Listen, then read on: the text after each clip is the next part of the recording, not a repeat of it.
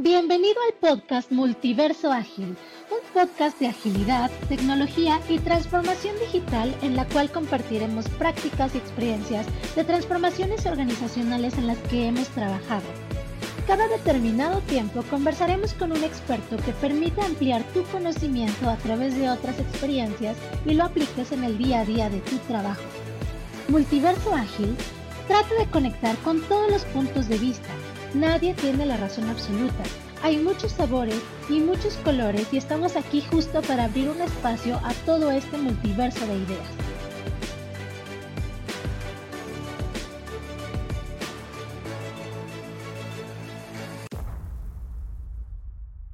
Hola, muy buenas tardes, buenos días, buenas noches a todos los que están escuchando esta grabación. Bienvenidos a su podcast del multiverso ágil y el día de hoy, bueno, vamos a tener una invitada muy especial, Alejandra Morales, que eh, nos va a acompañar y nos va a contar de sus conocimientos y de su experiencia. Bienvenida Alejandra, esta es tu casa, siéntete cómoda y libre de compartirnos pues toda esa experiencia que traes. Alejandra es eh, una amiga que conozco hace mucho tiempo, y que eh, está aquí en Ciudad de México trabajando como Product Manager para, para una organización muy importante. Y pues nada, Alejandra, eh, preséntate y cuéntanos un poco acerca de ti. Gracias Ramón, gracias Alex por la invitación. Eh, como dices, soy colombiana de nacimiento y mexicana de corazón. Llevo 14 años en, en México. mi profesión es ingeniería de sistemas y y digamos que esto me, me llevó por el camino de, del desarrollo de producto eh, y ya tengo más de 15 años de experiencia trabajando eh, en producto específicamente. Ok, muy bien. Pues muchas gracias por, por, aceptar la invitación Alejandra. Eh, y pues vamos a estar hablando hoy acerca de tu experiencia, acerca, continuar un poco con la eh, temporada que venimos eh, abordando en el podcast acerca del desarrollo de productos y qué mejor que tú con tu experiencia eh, acerca de, este tema. Entonces, pues si les parece, chicos, vamos a empezar a ir entrando un poco en, el tema. Entonces, como para abrir un poco la, la conversación, a mí me gustaría como preguntarte, Alejandra, como cuál fue tu camino para, para llegar a convertirte eh, hoy en, en, una product manager. ¿Cómo fue eso? ¿Cuándo descubriste ese interés? Pues mira, después de que terminé mi carrera en la universidad, eh, empecé como ingeniera de desarrollo y me di cuenta rápidamente que, que me gustaba estar más del lado de, del cliente y del usuario final. Entonces trabajé yo creo que aproximadamente unos tres años como ingeniera de desarrollo eh, y me salté al otro lado. Empecé trabajando en áreas de marketing y en áreas de producto, marketing súper especializado. Eh, y poco a poco fui, digamos que abriendo camino en este campo. En esa época, pues eh, digamos que no existía tanto todo este tema de, del diseño y de las metodologías agile como como, como el ADN de las empresas. Eh, y poco a poco, digamos que fui, fui encaminándome a esto y, terminé como, como gerente de producto, básicamente. Ha sido como, como mi experiencia. Empecé en el retail eh, y luego me pasé al sector financiero y, y lo he disfrutado muchísimo. Lo he disfrutado muchísimo eh, las necesidades, la forma de trabajar, digamos que los retos. Eh, ha sido muy similar desde mi experiencia en ambos sectores. Eh, se dan, digamos que los cambios surgen más por, por, las culturas de las compañías para las que he trabajado, entonces se vuelven los retos, mm, digamos que diferentes en cada, en cada compañía, pero, pero la forma de trabajar con los equipos y, y digamos que esos, e, e, esos objetivos y esos retos y son muy similares en ambos, digamos que en ambos sectores, en mi experiencia. Excelente. Y cuéntanos un poquito, Ale, desde tu perspectiva ah, con la globalización y toda la crisis que, que, se ha estado presentando, para ti, ¿cuál consideras que es uno de los retos principales de tu rol dentro de la industria? Pues mira, yo creo que eh, um, el lograr eh, la comunicación efectiva y oportuna en todos los integrantes del equipo.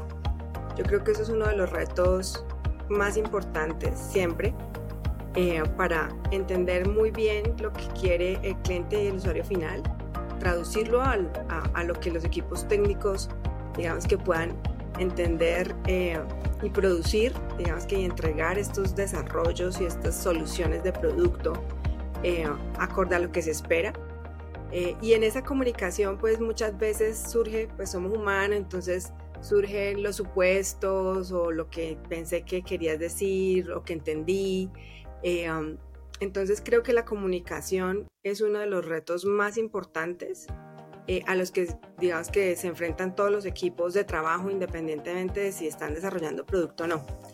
Uh, entonces Ahora con esto de la pandemia, pues evidentemente fue mucho más difícil y fue un aprendizaje para todos, eh, um, porque digamos que en mi experiencia yo no trabajaba eh, home office antes de la, de la pandemia y, durante la pandemia pues tuvimos muchos retos como, como seres humanos, como sociedad eh, y la comunicación obviamente cambió mucho, ya no era lo mismo estar todos juntos en una sala de trabajo o tener a mi compañero al lado y voltearme y preguntarle o aclarar cualquier cosa. Eh, entonces enfrentamos diferentes retos de comunicación. Eh, y lo mismo para la socialización, la comunicación se va dando más amigable en la medida que tú vas establando relaciones eh, y se va y dando más fluida sobre todo. vas entablando relaciones con tus compañeros de trabajo, entonces pues estar desde la casa, digamos que eso nos trajo un nuevo mindset completamente y creo que que sigue siendo uno de los retos importantes, que esa comunicación sea igual de efectiva, oportuna, no importa si estás con la persona en la sala o si estás remotamente o si estás a una diferencia horaria de ocho horas, eh, con culturas totalmente distintas. De acuerdo, completamente de acuerdo contigo ahí en el desafío que, que involucra la, la comunicación y y si ya en, forma presencial esto era un desafío, ¿verdad? A veces eh, no nos entendíamos estando allí eh, en el mismo espacio, imagínate ahora en, estos espacios remotos, virtuales, digitales, ¿verdad? Es, es, es, un gran desafío y bueno, ahí seguimos, seguimos adaptándonos a, esta nueva realidad. Trae sus ventajas también, trae sus, sus ventajas en trabajar desde casa, ¿verdad? Eh, pero hay que adaptarse. Entonces, eh, allí, además de este gran desafío que, has identificado en la comunicación, ¿qué otras, digamos, habilidades o competencias eh, tú identificas como claves para ser un exitoso product manager? Pues mira, yo creo que es un conjunto de varias cosas. una de ellas es que debe ser muy analítico. El product manager debe tener una conciencia en el análisis, en el entender el porqué eh, de las cosas o el para qué. Digamos que yo, yo siempre trato de preguntarme por qué, por qué, por qué. El, digamos que la teoría está de los cinco porqués. Cada vez que hay un usuario que, o un cliente que quiere algo. Porque muchas veces nos quedamos en lo superficial eh, y podemos entregar algo que resuelva esa, e, ese primer porqué, pero, pero de lleno no estamos yendo a la necesidad real del cliente y del usuario. Entonces, eh, um, creo que el ser súper analítico también para entender, eh, um, digamos que los sistemas con los que trabaja, eh, es súper importante que profundice, o sea, que, que, sea, si tiene un perfil analítico, él va a profundizar, digamos que hasta donde, hasta donde lo requiera. Um, otra cosa súper importante, tiene que ser un buen negociador que ser un buen negociador es siempre todo se quiere para allá. Eh, entonces, y siempre tienes recursos limitados, no importa si tienes un equipo de cinco personas o un equipo de 500. Siempre, siempre van a haber más necesidades que, que manos para hacerlo. Entonces, eh, tiene que poder negociar eh, con el equipo de tecnología, con los stakeholders, con el negocio. O sea, eh, es vital que aprenda a negociar, ¿sí? Eh, um, y tiene que ser, digamos que tiene que aprender a priorizar, a priorizar su ruta de trabajo, porque como les digo, siempre va a haber mucho por resolver, muchas muchas necesidades, eh, cosas urgentes. Entonces, si es analítico, pues va a poder tomar la solicitud, entender qué es lo que se requiere, eh, poder priorizar, digamos que aquí con base en el esfuerzo y el beneficio, hay muchas metodologías para priorizar, pero con la que mejor se sienta eh, el product manager para hacerlo y sobre todo la que mejor encaje en la cultura de la compañía en la que trabaja. Esto, esto es súper importante, tiene que adaptarse a esa cultura. Entonces, eh, um, digas que le llega la necesidad, eh, es lo suficientemente analítico para, digamos que para encontrar eh, las razones por las cuales debería hacerlo ahora o más adelante. y tiene que negociar con el equipo y con el stakeholder la entrega de, esta, de, estas nuevos features, funcionalidades, necesidades, un producto completo, lo que tenga que negociar.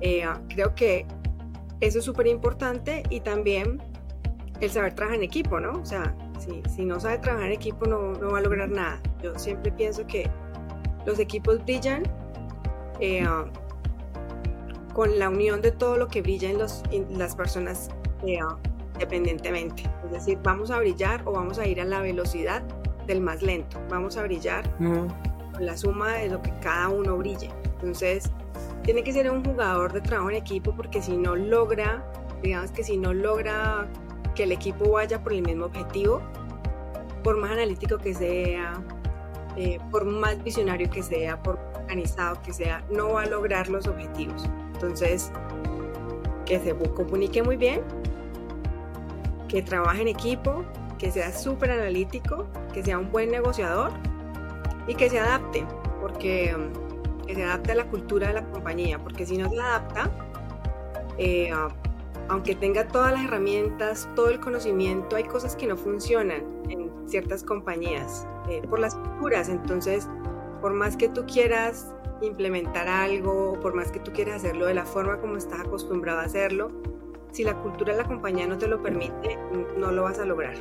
No lo vas a lograr, entonces tienes que adaptarte eh, y no necesariamente tienes que cambiar tus, digamos que comprometer tus principios, tus valores o la forma como a ti te gusta hacer las cosas, pero sí puedes adaptarte, em, digamos que a, las formas o a las metodologías. Hay compañías que están casadas con ciertas metodologías, entonces pues tú sacas lo, lo máximo que puedas sacar de esa metodología eh, y lo que no te guste tanto, pues tienes que buscar cómo, cómo darle la vuelta, ¿sabes? Eh, entonces creo que, que, eso básicamente deberían ser, digamos que, los skills que busquemos en un product manager. Eh, justo ahí hablando un poquito de lo que, que mencionas de comunicación y negociación, justo cuando hablamos de un producto, hablamos de múltiples equipos, ¿no? Que tratan de complementar o de entregar eh, esa parte que les corresponde para, tener eh, un producto al 100% que pueda ser competitivo. Desde tu perspectiva, ¿qué recomiendas para que un, un product manager realmente logre una comunicación cross a través de diversos equipos, porque esa es la parte también compleja, ¿no? Integrar esos pequeños pedazos de trabajo que entrega cada equipo para llegar a tu producto. ¿Y cómo integras esa visión hacia esos equipos? Mira, yo creo que lo primero es tener claro tú qué quieres. O sea, qué quieres lograr con tu producto. O sea, cuáles son, hacia dónde lo vas a llevar. Eso depende mucho del ciclo de vida del producto, eh, pero y digamos que sí, del ciclo de vida del producto y la madurez del producto, entonces tú tienes que tener súper claro hacia dónde vas, qué es lo que quieres lograr y, uh, y luego digamos que es vital entender y conocer a tu equipo de trabajo eh, y con las personas que te relacionas, es decir, si tienes que trabajar con con áreas contables, con áreas de diseño, con áreas, con las áreas de desarrollo. Entonces tienes que entender y conocer a estas personas primero desde la parte humana, es decir, realmente qué es lo que los motiva a ellos, o sea, por qué están trabajando contigo en este proyecto, ah, porque cayeron ahí, pero qué sueños tienen, qué necesidades tienen. Eh, entonces, lo primero es cómo entablar esta relación. Lo que a mí me ha funcionado, entablar esta relación para conocer a la gente con la que trabajo ¿listo?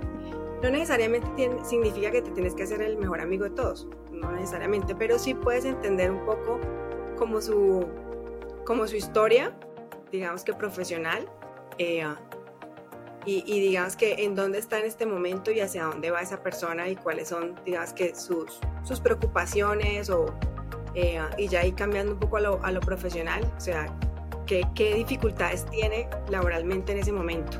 Esto no, digamos que a veces las áreas eh, de back office están muy, digamos que muy estresadas y muy complicadas por tantas actividades manuales que deben hacer o tantas responsabilidades en términos de, de dinero eh, um, o en términos de compliance o en términos legales. Entonces es como entender un poco como esas, esas dificultades que, que están pasando a través de, digamos que de, los temas profesionales eh, um, y venderles lo que quieres lograr. O sea, cómo lo que tú quieres lograr los ayuda a ellos. O sea, ¿qué, qué, qué les va a permitir a ellos si tú sacas un feature específico o si tú desarrollas un producto completo? ¿Cómo los beneficia a ellos? Para que compren tu objetivo y estén a bordo de, digamos que de lo que tú quieres lograr. Entonces es conocer a la gente, entender auténticamente, ¿no? Esto no puede ser una cosa así como de, no, pues es la tarea que tengo que hacer, tiene que ser algo auténtico, eh, de, conectar con las personas, eh, luego entender, digamos que sus necesidades en términos laborales, es decir, a, lo que, lo que, las dificultades que están teniendo o, o los retos o las satisfacciones que van teniendo, y luego entender muy bien cómo lo que tú estás logrando los ayuda a ellos para que puedas tener esa siguiente conversación. O sea, si yo hago esto o si tú me ayudas a esto, podemos lograr esto juntos. Te vas a beneficiar porque ya no tienes que hacer un proceso manual o te vas a beneficiar porque van a llegar más clientes de manera, eh, digamos que, eh, fluida. Eh, o sea, poco a poco, digamos que vas logrando encontrar esos puntos comunes que van a tener las diferentes equipos son muy distintos. No es lo mismo un equipo de desarrollo a un equipo de contabilidad, o sea, son a lo mismo un equipo de marketing. Son cosas, o sea, son temas complementarios que nos ayudan a todos a desarrollar un producto. Entonces, creo que eso es como lo clave en mi experiencia y que me ha funcionado y, yo, bueno, recojo un poco de, todo lo que nos estás compartiendo, Alejandra. Eh, suena como un reto muy grande, ¿verdad? Este rol de verdad es un reto bastante grande. Y eh, de esa experiencia también, eh, lo que estoy escuchando también es que el tema de gestión de las expectativas, pues es algo también bastante eh, importante allí, sobre todo con esos stakeholders. ¿Tú cómo te aseguras o cómo gestionas tú las expectativas, por un lado, con, con stakeholders, ¿verdad? Y al mismo tiempo, cómo eh, poder seguir manteniendo al equipo que se mantenga enfocado en esas eh, prioridades adecuadas para, para, no perder el rumbo, porque son son como muchas cosas, muchas variables que están allí eh, en juego. ¿Cómo, ¿Cómo lo enfocas tú? Eso que dices es súper importante, la gestión de las expectativas. Yo creo que eso va a hacer que el product manager, digamos que pueda brillar o no, porque puede hacer, o sea, él puede tener el conocimiento, tener la experiencia, tener un super equipo de tecnología, hacer unos discoveries espectaculares y tener un roadmap divino. ¿listo? Pero si él no logra eh, gestionar las expectativas con esos stakeholders, no le va a ir bien, nunca, nunca le va a ir bien. Eh, um, porque es súper importante aquí ser súper claros. O sea, si el gerente de producto no es claro con los stakeholders y con el equipo, no, no va a lograr gestionar esas expectativas. Entonces, eh, por más que digamos que el stakeholder te diga, pero es que yo quiero que me entregue en una semana, te está pidiendo, no sé, proyecto que tú sabes que mínimo son tres meses, seis meses, eh, tú tienes que ser claro con él. Tienes que aprender a decir que no, porque eso también es una de las cosas más difíciles y, y en la mm. cultura mexicana más. ¿listo? En mi experiencia, digas que el manejar el no y que, y que los equipos sean capaces de decir no y por qué, o sea, tampoco es decir no a todo, porque uno siempre tiene que buscar cómo sí logra las cosas, pero tiene que aprender eh, a decir no y por qué no, ¿listo? O sí, lo podemos hacer, pero entonces vamos a bajarle prioridad a otras cosas, vamos a cambiar el alcance, ya no lo vamos a hacer así de grande, lo vamos a hacer por pedacitos y poco a poco te voy entregando cosas hasta que lleguemos así de grande. Entonces, en la gestión de las expectativas, eh, también hay que ser muy empático, porque es muy fácil decir no, no, no, eh, y, saber y no entender que pues es que si no hacemos esto no tenemos clientes y si no tenemos clientes pues no, no tenemos ingresos y si no tenemos ingresos pues no hay producto, ¿sabes? Entonces, eh, creo que es ser súper empático con, con, la persona con la que estás hablando, independiente si es stakeholder o es del equipo de trabajo, de tu equipo de trabajo. Eh, hablar con el equipo de tecnología, me están pidiendo esto, lo ven viable, digamos que como es, si, es un poco analítico, pues él va a saber cómo entregar estos requerimientos con un poquito más de detalle, porque el stakeholder siempre te, te lo, te lo cuenta así súper general, tú tienes que ir profundizando. ¿Y qué pasa con todos los sistemas que se involucran? Entonces, hablar con el equipo, tener una expectativa, digamos que yo, yo trabajo mucho con estimaciones de alto nivel, aunque los equipos de tecnología son muy reacios a eso. Eh, y son muy reacios yo creo que por la experiencia, ¿sabes? Porque a veces están en estimado alto nivel y tienen que cumplirlo a fuerza. Y, pues, obviamente así, pues nadie, nadie va a querer comprometerse, ¿sabes? Y no es lo mismo uno estimar una etapa inicial a cuando ya estás muy avanzado y ya descubriste todo lo que, todo lo que había en esa caja negra que tienes que solucionar. Entonces, ser muy claro con los equipos, esto es de, de alto nivel y tiene, digamos que una desviación más o menos X por ciento, 20 por ciento, lo que, lo que definan que, que, le van a poner en conjunto. Y luego regresar con el negocio y decir, esto que quieres, me puede tomar esto, no es la fecha que tú quieres o es la fecha que tú quieres, o sea, dependiendo de lo que te esté pidiendo. Eh, pero tengo que hacer, digamos que esta sería mi ruta para lograrlo. Y cuando ahí logras como, como un sí, entonces ya tienes que bajarte, hacer tus discoveries y tus análisis súper detallados y profundos para entregarle a tu equipo de trabajo. Digas que yo trabajo en este momento a través de, de Agile, entonces les entrego las historias y soy muy clara en esas historias. O sea, yo he aprendido a lo largo de mi vida que si, que si no eres claro con lo que quieres que te entreguen, pues no te van a entregar lo que estás esperando. Entonces, yo trato de ser súper clara en las historias que les entrego y siempre me tomo el tiempo de explicarles lo que quiero. Eh, um, y pues ahí va, digamos que vas refinando las estimaciones, las entregas, eh, digamos que los sprints o los releases que vas entregando al negocio. Siempre, siempre pasa que, pues, que por alguna razón no entregas en la fecha que, que habías estimado alguna, alguna funcionalidad. O sea, eso, eso siempre me ha pasado y eso no quiere decir que, pues que, que estés fracasando. No, eso quiere decir que, que, hay muchas razones que hay que entender. Puede ser que el equipo no estimó bien, puede ser que tu análisis preliminar no estuvo completo, puede ser que cuando estimaron bien, el, lo que se quería está súper claro, pero cuando vas a ver las herramientas o los sistemas con los que tienes que trabajar, pues no es como te lo esperabas, es distinto, necesitas más trabajo, hay que cambiar cosas, la arquitectura no soporta, tienes que cambiar de base para que sea escalable, por ejemplo. Entonces tienes que regresar entendiendo muy bien, tú como product manager tienes que entender la problemática. No puedo hacerlo porque tengo que hacer una reingeniería, porque la tecnología ya no me aguanta, porque, ¿sabes?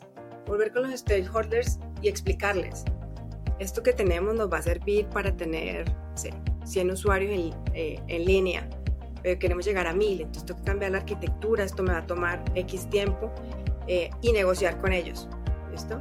Eh, y buscar alternativas siempre buscar apoyo de, terceros, proveedores o expertos, expertos que, que muchas veces eh, sirve que, que, tú sientes un experto eh, a, a, dialogar con el equipo. Puede ser con tu equipo de tecnología o puede ser con tus stakeholders, con, digamos que con el que sea que necesites, dependiendo de la problemática en la que estés. Entonces, creo que eso te puede ayudar mucho a gestionar esas expectativas, pero sobre todo la claridad. O sea, tengo que hacer un release el primero de junio.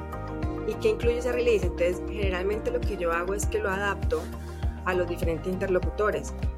Es decir, yo eh, al, al, CEO no voy con una lista de historias, ¿sabes? O sea, al CEO yo voy con un objetivo que quiero cumplir eh, y eso lo voy a hacer en esa fecha. pero ese objetivo por detrás tiene épicas, tiene historias, entonces yo al equipo de tecnología le voy, y le digo, para llegar a ese objetivo, que es el mismo, que le cuento al CEO, que le cuento a los stakeholders, que le cuento al equipo de tecnología, necesitamos lograr finalizar estas historias que hacen parte de estas épicas. Entonces ellos ya saben, digamos que ahí poco a poco los vas involucrando. Más que el objetivo del sprint o más que terminar la tarea que está asociada a la historia específica, es cómo esto que estoy haciendo contribuye al objetivo que está buscando eh, el producto que estamos buscando como equipo. Entonces, así logras que haya más compromiso y más, digamos, que haya más claridad de lo que yo estoy haciendo como aporta en todos los niveles, en diseño, en producto, eh, digamos que en, desarrollo, en QA, en todas las, digamos que todos los que interactúan en el, eh, en el equipo, en la célula, en el pod, como, como le digan. Um, y gestionarlo con los stakeholders. Esa fecha es, ese objetivo es. ¿Sabes? Justo hablando, hay un tema del producto desde tu experiencia. ¿Qué comentarios tienes respecto a cuando un producto decide dentro de la organización que ya no se requiere más? Eh, porque tal vez ya está fuera de tiempo, tal vez no lo están aplicando con la visión necesaria, etcétera, etcétera. Pero ahí, ¿cuál es tu opinión respecto a cuando a los productos dejan de tener ese problema en la organización? ¿Qué causas motivan a que una organización diga, este producto está hermoso, y dices tú igual un bonito roadmap, excelente visión, grandísima comunicación, pero el producto no va más? ¿Qué factores consideras tú que son clave para que una organización llegue a tomar ese tipo de decisiones sobre un producto? Pues mira, eh, eso yo creo que va muy asociado a al objetivo del producto per se, es decir, qué está buscando la empresa con ese producto y, y, a los ingresos que se están generando a través del producto. Yo creo que eso va muy relacionado. Yo puedo tener un objetivo muy bonito y estarlo cumpliendo, pero si no estoy generando ingresos con este producto, pues no hay cómo sostenerlo. Obviamente todo depende de, o sea, si estamos hablando de algo, no sé, eh, un producto para eh, caridad, por ejemplo, recolectar, o sea, que no haya eh, ánimo de lucro, pues es distinto. Ahí de pronto tus indicadores son distintos, ¿sabes? O sea, ahí es eh, lo que logres recolectar fondos, o sea, el objetivo del producto, captar usuarios, o sea, dependiendo de lo que estás buscando con el producto. pero generalmente, digamos que generalmente lo que ocurre es que el producto existe por una razón y está casi siempre ligado a la utilidad.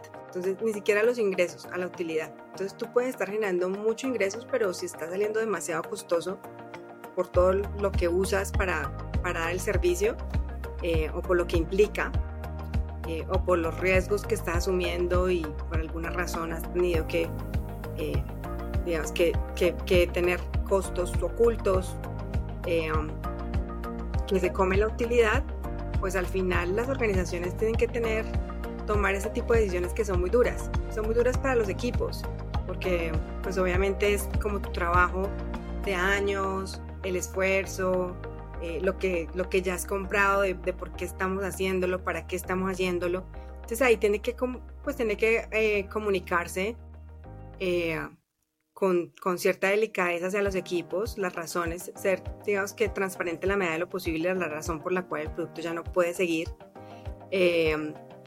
y, digamos que reenrutar esas energías de los equipos, ¿sí? O sea, como, como agradecer eh, todo eso que se logró. Eh, digamos que eso es súper importante, reconocer el trabajo logrado eh, para luego poder motivar y reencaminar el equipo que queda si, si, deciden, digamos que usar el equipo de trabajo para, para un nuevo producto o para reincorporarlos en los equipos que existan. yo he estado en compañías donde donde desafortunadamente los productos han tenido que, pues que, cumplen su ciclo final eh, y está muy asociado a esto que les digo, de pues la compañía ya no tiene ingresos, no tiene dinero para, para soportarlos y desafortunadamente pues toca, toca terminar. Y, y ya ahí es más una estrategia del CEO si decide vender lo que pueda vender del producto, digamos que la información, o sea, ya es algo que, que va muy, muy de la mano con la estrategia que tenga la compañía per se. De acuerdo. Justo allí, em, en la forma como, se abordan esas diferentes formas de gestión, pues va a depender de, muchos factores, ¿no? Decías eh, de, también de la, de la cultura de la organización, de cómo se hacen las cosas en esa organización. Decías hace un rato de, adaptarse también a, a, ese contexto, a esa realidad de, de cada organización, ¿verdad? Desde eh, pues nuestra experiencia, eh, lo que hemos visto también allí es que eh, hay organizaciones que vienen en ese proceso también de, cambio de, paradigma, de cambio de, las nuevas formas de trabajo que, que justamente la, agilidad está promoviendo para alinear esto más a, objetivos y resultados claves para el negocio, no simplemente como también lo decías hace un rato, no simplemente de, entregar por, porque entregar y cumplimos, pero pues no le estamos impactando a, negocio. Entonces allí, eh, Alejandra, cuéntanos un poco de, tu experiencia, cuál ha sido tu experiencia eh, con estas nuevas formas de, trabajo, con estas prácticas o marcos de agilidad, eh, que, cuáles has utilizado y si tú ves que influye en la, en la forma como, como, se abordan la, la, gestión de productos. Sí, influye mucho. Digamos que yo he estado, yo vengo de, de, de la prehistoria trabajando eh, como metodologías de cascada, donde había que tener súper claro el requerimiento y escribir así pues un texto súper explicativo de todos los casos posibles eh, y unos meses de análisis. Luego venían eh, áreas que estimaban esos desarrollos y entonces salía un project plan, pues, o sea, súper robusto y luego empezaba el desarrollo y hasta que no terminaban no se certificaba y hasta que no se certificaba no me mostraban y cuando me mostraban pues ya había pasado muchos meses las necesidades pueden haber cambiado eh, o no me habían entendido, ¿sabes? O sea, yo pasé como por todas esas épocas eh, difíciles eh, para, y, y, eso no quiere decir que eso no sirva para ciertos productos. Eso es súper importante porque entonces a veces nos casamos con que, que eso o sea, era totalmente malo. No, eso sirve para ciertos tipos de proyectos y de productos, incluso productos. Um, y luego me fui yendo a esta, a esta ola de, la agilidad y, estuve como en este proceso de transición y ahorita trabajo 100% en agilidad. Eh, y los equipos también cambian. Los equipos, obviamente, hay nuevas generaciones, ¿sí? Eh, que también me han enseñado mucho cómo a disfrutar el trabajo, ¿sabes? O sea, yo siempre cuando veo esto de, la Agile Coach y, estos memes que salen, que es el tipo que siempre está súper alegre, ¿sabes? Como eh, que disfruta mucho. Eh, obviamente yo tuve un proceso de transición y al principio eso me chocaba un poco. O sea, como esta gente súper hiper feliz que llega a, trabajar. Eh, y, resistía un poco a eso. y poco a poco, digamos que fui aprendiendo. yo, digamos que siempre he disfrutado mucho lo que hago, pero eso no quiere decir que esté así irradiando felicidad todo el tiempo. Eh, um, y poco a poco fui, digamos que aprendiendo a trabajar con, con esto y como tomando lo mejor de, de, ambos mundos, lo que, lo que me dejó todo el tema de cascada y lo que he aprendido con la agilidad, como irme adaptando eh, um, como y estar abierta sobre todo a aprender estas nuevas formas de trabajo. Eh, y creo que eso definitivamente ayuda mucho a, a, a poder ir entregando eh, um, y digas que entregando funcionalidades o entregando producto más ágilmente eh, um, te permite tener una mayor comunicación con el equipo, ¿sabes? Eh, porque, porque al final es un equipo que está trabajando cada uno desde su rol el mismo objetivo y no es que en el otro esquema no lo hiciera, pero digamos que aquí hay como, como que hay más herramientas para que ese compartir sea más liviano y más fluido, ¿sí?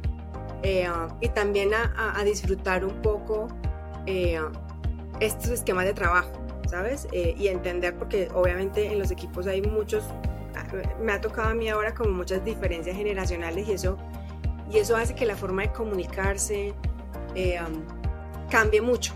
Y, los gustos en el trabajo, ¿sabes? O sea, yo prefiero ciertos esquemas, digamos que hay diferentes gustos, entonces hay los que prefieren esquemas muy rígidos, horarios muy rígidos, otros totalmente flexibles, eh, desde cómo nos vestimos hasta cómo nos comunicamos.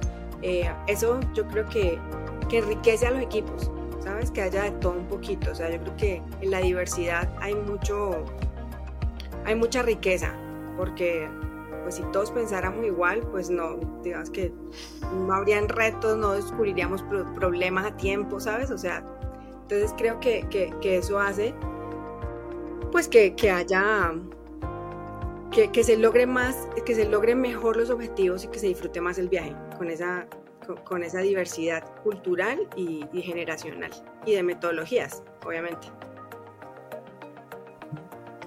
Y, allí nos puedes compartir eh, alguna experiencia o alguna lección aprendida en, en, esta transición que, que has tenido de, de, la, de, la, forma tradicional a la, a la agilidad, cómo, cómo la aplicaste. Eh, sin decir nombre, ¿no? No queremos de pronto comprometer eh, algún nombre de alguna compañía, pero sí que nos puedas contar, bueno, qué, qué aprendiste, qué, qué, fue el, desafío y qué eh, lograste al final. Pues mira, yo creo que uno de los desafíos más importantes es que agilidad no significa que no, investigues y no documentes. O sea, eso tiene que existir. O sea, tienes que ser, tienes que analizar, tienes que investigar, tienes que profundizar para entender qué es lo que quieres pedir. ¿Listo? Entonces, eh, en mi experiencia, digamos que a veces eh, um, los gerentes de producto, los product owners, digas que se olvidan de que, de que tienen que documentar muy bien lo que están pidiendo, tienen que explicar muy bien lo que están pidiendo, tienen que apoyarse en lo que sea. A mí me funcionan mucho los diagramas. Yo soy muy visual, entonces ya sean mapas mentales, diagramas de flujo, depende, ¿sabes? prototipos, depende de lo que estés diseñando, pero eh, es súper importante eh, no olvidarse que eso tiene que quedar documentado y que tiene que darse el espacio para platicarlo con el equipo. Entonces, eh, dentro de mi experiencia he tenido, obviamente, he pasado por lugares donde no, no está esta cultura, entonces el product manager pide súper general y obviamente lo que entregan los, los, ingenieros pues no, no es lo que le espera, no es lo que necesita. Entonces se reprocesa mucho, se retrabaja mucho, las fechas hay que estar constantemente negociándolas y esto es un desgaste para todos. Entonces, cuando un equipo mm, pues no ve eh, en vivo y, se y sale a producción con sus soluciones, eh, se, desmotiva mucho. Imagínate tú estar invirtiendo horas y horas de tus días eh, y pasan meses y meses y no puedes y no ves esto funcionando, eso desmotiva a cualquiera.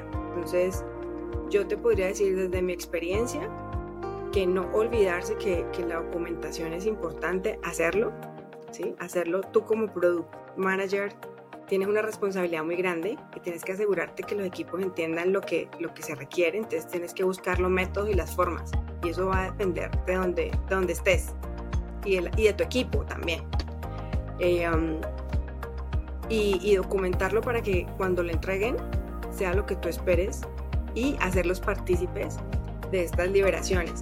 Eh, um, yo estuve, digamos que en unas compañías donde hacían esto de, eh, del demo review así como, como fiesta, ¿listo? Y, y, y, para mí esto, digamos que, sí, pues, o sea, sí, felicidades, entregamos, o sea, hiciste tu trabajo, bien.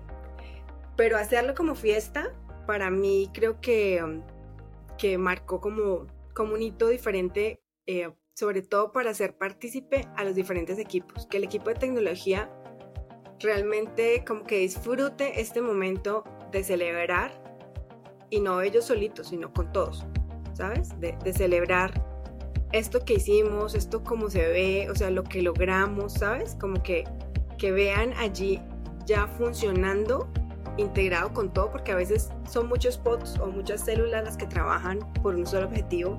Y entonces tú ves tu pedacito funcionando, pero a veces no lo ves todo completo. Entonces cuando se ocurren estos, estas fiestas o estas, digamos que celebraciones, eh, que en ese caso lo hacían trimestral, eh, pues era muy emocionante porque además era así como este show así, eh, Steve Jobs, estilo Steve Jobs de toda la gente, fiesta y celebramos y música.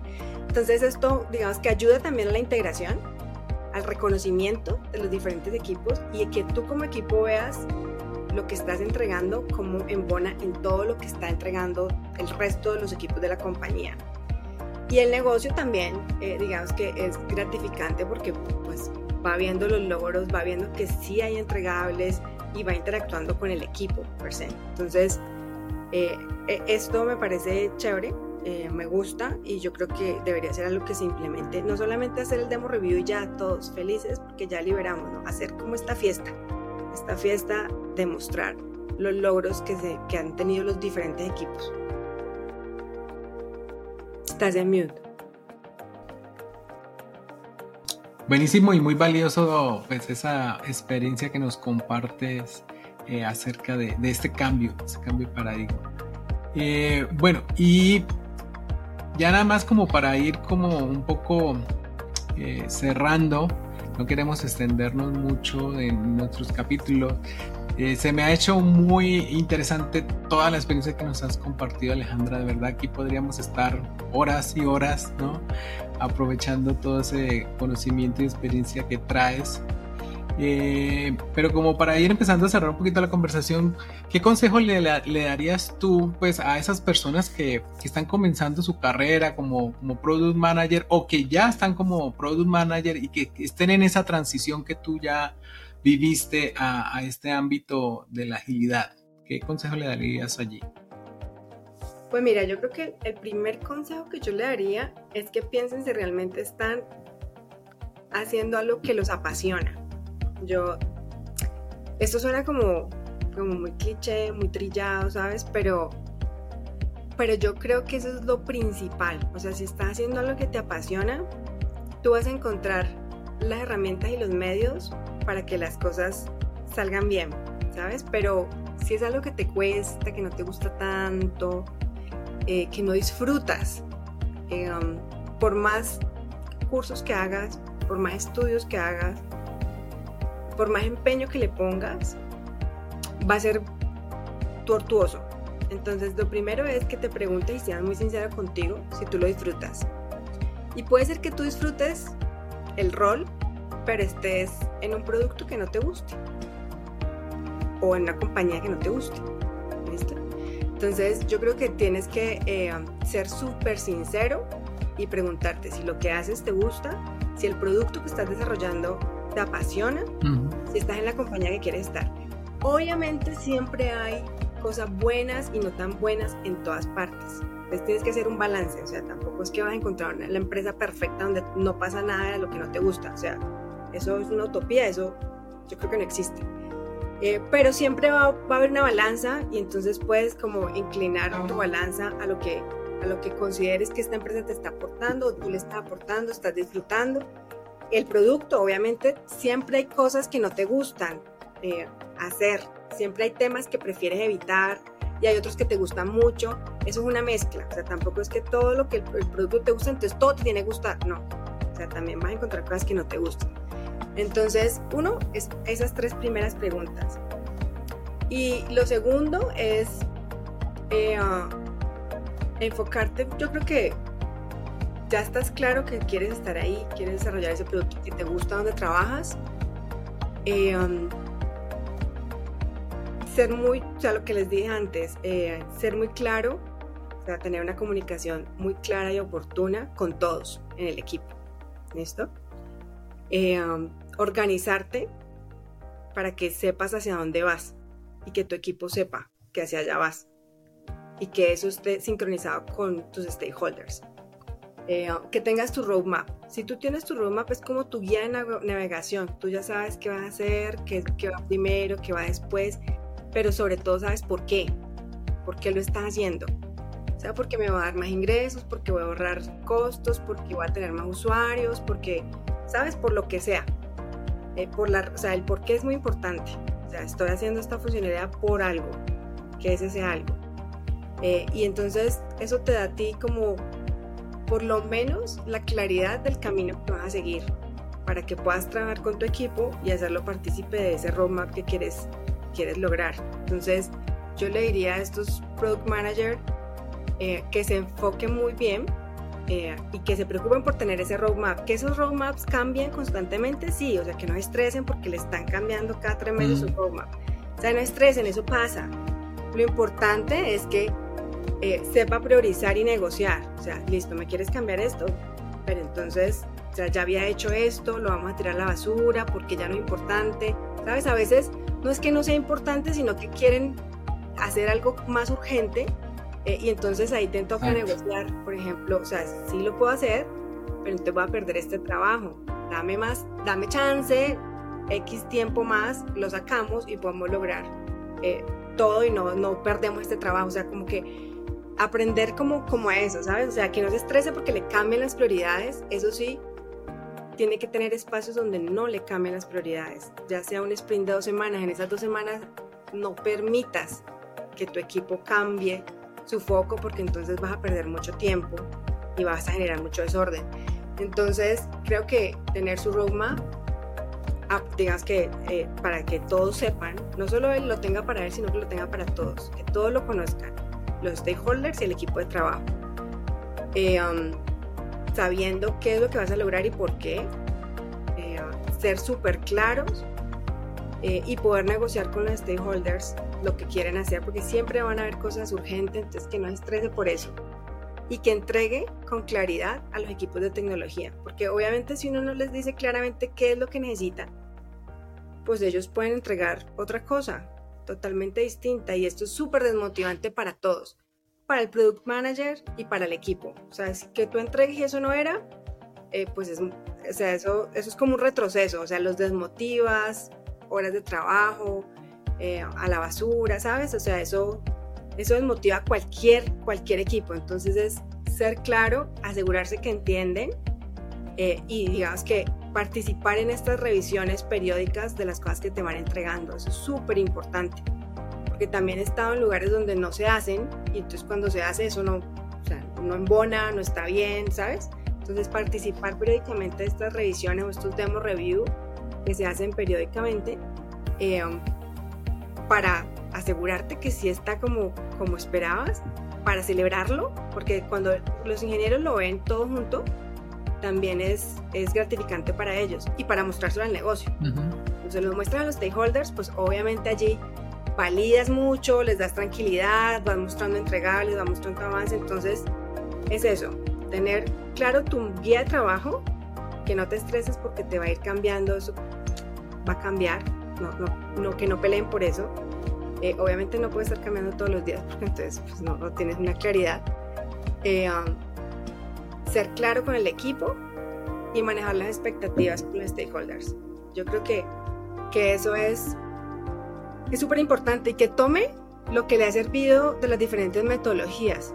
No necesariamente tiene que casar con una específicamente. Si se casa con una, pues bien, eso dependerá del equipo, de la cultura, de lo que esté haciendo, del ciclo de madurez del producto. Eh, um, pero yo creo que es muy, es muy enriquecedor si vas tomando las diferentes metodologías y lo adaptas a tu equipo de trabajo, con el que el equipo de trabajo se sienta mejor. No puede ser una imposición, tiene que ser un consenso. ¿Cómo nos sentimos mejor como equipo trabajando? Eh, y acordarlo para llevar esa metodología y para, pues, para ejecutarla. Muy bien. Perfecto. No sé cómo es. No sé si respondí tu pregunta.